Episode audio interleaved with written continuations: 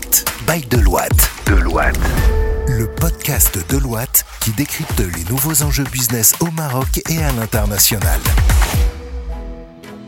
Bonjour à toutes et à tous et ravi de vous retrouver dans ce nouveau point d'impact, nouveau numéro de ce podcast by Deloitte enregistré dans les locaux flambant neufs de Deloitte à Casablanca. Pas loin de quartier CFC, juste en face euh, du CAF et on est ravi à chaque fois de venir installer notre studio ici pour enregistrer ce podcast point d'impact. Aujourd'hui avec moi trois, allez non pas trois consultants, deux managers, un senior consultant aujourd'hui et on va parler, on vous présente l'équipe SAP. Va parler du métier de consultant SAP au sein de, de comment euh, ça se passe tous les jours, qu'est-ce qu'ils font tous les jours euh, au bureau, et puis euh, la présentation high level d'un projet SAP. Vous savez, tout est high level à Deloitte, hein, nécessairement. Et je le fais avec mes trois intervenants aujourd'hui. Podcast Point d'impact by Deloitte, spécial équipe SAP, c'est tout de suite. Et pour parler de ce projet SAP, alors vous savez, il y a de la bonne humeur hein, dans ce point d'impact, comme d'habitude, vous inquiétez pas, c'est normal. J'ai avec moi Soukaina Ben Moussa qui est manager SAP. Ça va Soukaina? Ça va très bien, merci. Tout va bien? Ça va, ça va, on est bien. Tout est sous contrôle? Bah, parfait. Ok, super. Sheima El Wardiri qui est manager SAP, John manager SAP. Ça va? Ça va très bien, merci. Merci d'être avec nous. Merci à vous. Et Hamza El Khadar, senior consultant SAP. Oui, bonjour, c'est un plaisir d'être parmi vous. Bah merci à vous hein, d'être avec moi tous les trois pour qu'on comprenne mieux bah voilà en quoi consiste un projet SAP et puis aussi votre métier de consultant euh, SAP et puis toi Hamza justement tu, tu viens de tu nous diras hein, d'où tu viens parce que ça a beaucoup joué aussi sur le fait que tu sois senior consultant SAP ici à Deloitte. Comme d'habitude, tous mes intervenants, j'essaie de savoir d'où ils viennent, leur parcours et ce qu'ils font tous les jours au bureau à Deloitte. Soukaina, Oui, d'où viens-tu? Je viens du Maroc.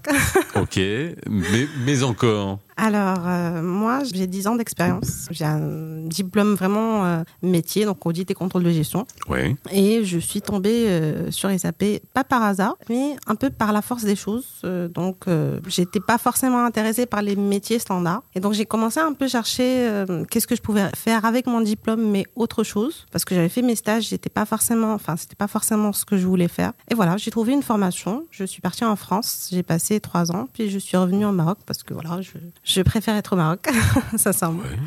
Bah Ça oui. se comprend. On mange bien. Ok. D'accord. Euh, donc voilà, donc euh, je suis revenue. Voilà l'argument essentiel Bah pour euh, Bah oui. attirer tout le monde. Ça, ça c'est basique. hein. voilà, on essaie de d'avoir des chartes de l'investissement, des investisseurs. Non, non, non, non. non, tout ça, non. Oui. On mange bien. Oui. Vous venez. c'est essentiel. Bien sûr que c'est essentiel.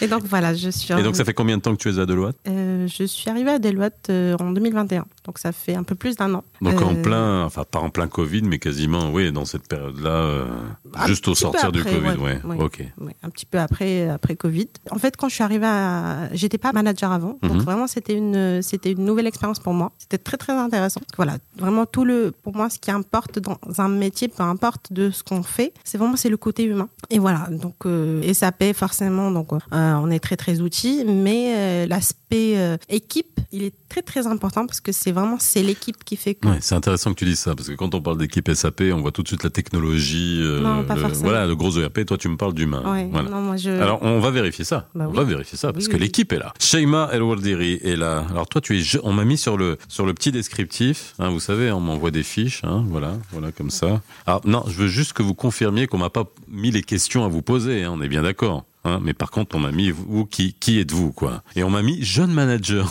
pour Sheima. je sais pas pourquoi on vous a mis. je- Je sais Ça- pas non Je plus. sais pas comment tu dois le prendre, Soukaina. Non, parce que ça me dérange pas. non, jeune dans l'expérience. C'est ça? Tu viens d'arriver en tant que manager? Ouais, exactement, Ouais. ça fait une année que je suis à Deloitte et euh, j'étais manager en juin. Ça va faire euh, un peu quatre mois. Ok. Et Ouais. tu étais où avant? Avant. euh, Avant d'arriver à Deloitte Oui, bien sûr. Donc, euh, j'avais débuté ma, ma carrière euh, dans le SAP au Maroc. C'était un client marocain. Pardon, c'était un cabinet marocain Mhm. avec des clients marocains. Après, euh, j'ai arrêté ma carrière en fait pour faire un master. Euh, j'ai complété enfin mon, mon premier master d'ingénieur en génie industriel et je voulais euh, avoir plus de connaissances sur le business. Donc, je l'avais complété avec un master de business international. Et par la suite, euh, j'avais fait euh, des stages dans le business development pour voir autre chose. J'ai aussi fait euh, une petite expérience sur l'organisation bancaire, mais je me suis rendu compte que cela me plaisait pas et que je voulais rester dans l'IT mhm. parce que dans, dans, SAP, on a beaucoup de challenges. Il y a, il y a un, un apprentissage quotidien, donc on devrait toujours apprendre les nouvelles solutions. On a toujours des challenges à. SAP, depuis que depuis que j'entends parler SAP, moi, depuis voilà que j'ai commencé à bosser, son évolution, bah, ça continue quoi. C'est une espèce de grand, euh,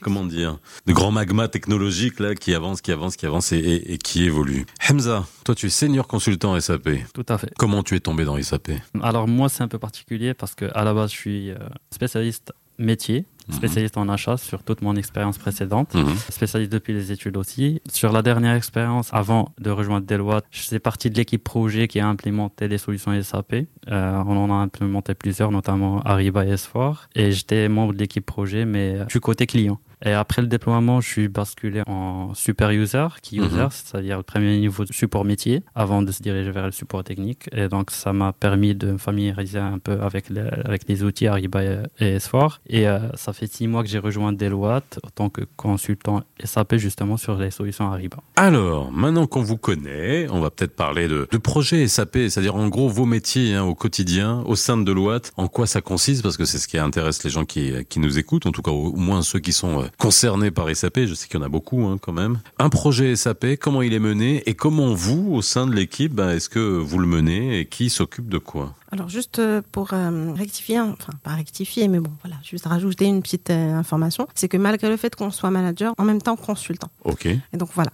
un projet de SAP en fait essentiellement, c'est vraiment c'est accompagner le client, que ce soit bah, dans le changement déjà qu'il vit, parce que forcément c'est un changement d'outils, etc. Bah, c'est un investissement, c'est un changement, c'est une grosse décision.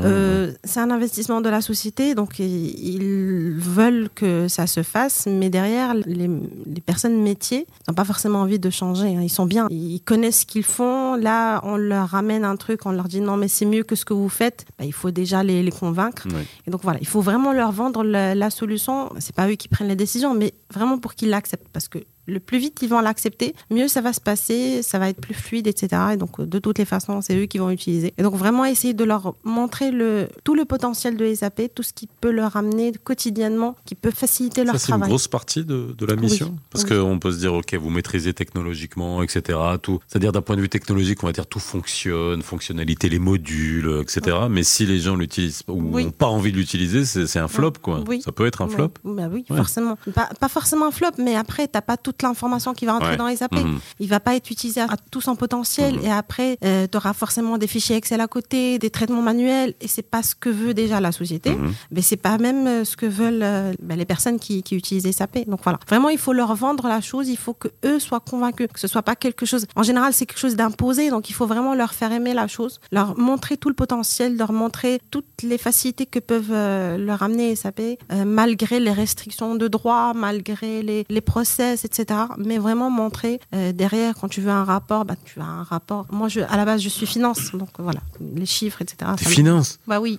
Oui. Et donc voilà. Je fais rencontrer que ça au sein de Deloitte, même si c'est pas que finance, on est bien d'accord. Il y en a beaucoup qui sont financiers. Alors, moi, châssis, ça peut te faire plaisir.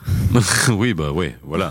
Ça va pas trop loin en même temps. C'est pareil. Non, non, C'est dans l'autre sens. En fait, non, pas euh, il faut savoir que la finance, tout se déverse dans la finance. Voilà. On va dire qu'on est le cœur euh, de SAP. Vive le capitalisme. Avec, toute modestie. bah oui.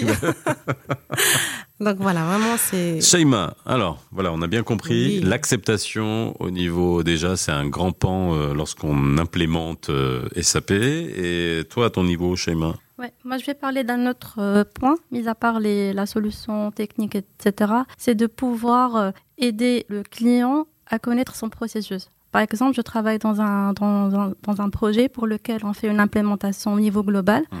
Donc, on a à peu près une cinquantaine de pays et on travaille sur l'onboarding des fournisseurs. Et chaque pays a ses stratégies, ses modèles. Il va falloir uniformiser tout le processus pour euh, qu'on puisse le gérer euh, bien sur euh, SAP, mhm. notamment SAP Arriva. Et donc là, c'est un autre challenge auquel un consultant peut faire face. Ariba, c'est quoi? Ok.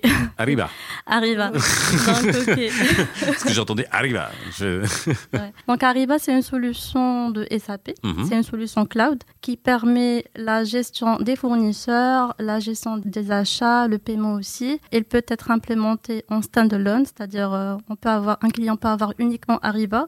Ou bien on peut l'intégrer avec d'autres ERP. Mhm. Et quand on dit autres ERP, c'est soit SAP, soit autres ERP comme d'autres solutions. Et euh, la force d'Ariba, c'est euh, qu'on peut entrer en collaboration avec les fournisseurs sur la même plateforme. Donc il n'y a pas d'échange d'email, il n'y a pas d'échange de documents. Le fournisseur est maître de ces informations qu'on a dans notre propre système, c'est-à-dire dans le système du client. Le fournisseur, il se connecte et il dépose, euh, par exemple, quand on a des appels d'offres, c'est lui qui dépose ces documents. Donc en gros, si je comprends bien, parce que je sais de juste voir, parce que ça ce sont des modules qui existaient déjà dans SAP de toute façon, mais ça, c'est quelque chose qui permet d'être en interconnexion avec son écosystème. Exactement. C'est ça. Ouais. Voilà. Même avec des gens qui n'ont pas SAP, etc., mais que ça soit en interconnexion. J'ai bien compris ou pas? Yes. Alors toi, à ton niveau, justement, Hamza. Au fait, tu permets, je voulais rebondir Mhm. à ce que- à ce qu'a dit Soukaina tout à l'heure. Il, il y a tout le challenge du côté euh, process et le challenge technique, mais j'ajouterais aussi le challenge euh, métier parce que généralement, les clients, lors d'un projet d'implémentation d'une solution SAP, au fait, c'est une, c'est une occasion de repenser euh, la façon de faire et de gérer les choses. Donc, lorsqu'on est en, en implémentation en SAP, c'est aussi l'occasion de revoir le process et de définir carrément de nouveaux process qui soient fluides et qui puissent être conduits sur les systèmes de façon assez, assez efficace. Donc, nous, on les, on les aide sur leur réflexion par rapport à sur comment ils souhaitent gérer les, les, les process dans le futur sur cette sur les outils SAP. Et donc, nous, généralement, avec la casquette euh, consultant Deloitte, Mhm. on attend toujours de nous une expertise technique par rapport aux produits, au logiciel, et une expertise métier pour les conseiller par rapport à leur process en termes de métier. Par exemple, Soukaina en termes de finance et nous en termes d'achat et ainsi de suite. Donc, il faut absolument, nécessairement, avoir une connaissance métier hein, sur et puis pour adapter, euh, on va dire le, la méthode d'implémentation que tu peux avoir au, au sein de, de n'importe quelle entreprise. Alors toi, justement, tu as eu l'occasion de mettre en, en- en place, euh, enfin de, de driver une implémentation SAP. Effectivement. J'ai travaillé sur, euh, depuis que j'ai rejoint Deloitte, j'ai travaillé sur deux projets. Mhm. Sur les deux, par exemple, sur un, c'était une implémentation SAP, carrément sur pl- plusieurs modules, sur plusieurs scratch. pays. Euh, en fait, c'est un contexte un peu particulier. C'était une grande société qui s'est divisée en deux sociétés. Et donc, l'une des deux a recréé l'ensemble de ces systèmes. C'est là où ils font appel à nous pour implémenter toutes les solutions SAP. Ça, c'était le premier projet. Et là, le projet actuel sur lequel je travaille, c'est un projet de redesign d'un module précis sur Ariba Mhm.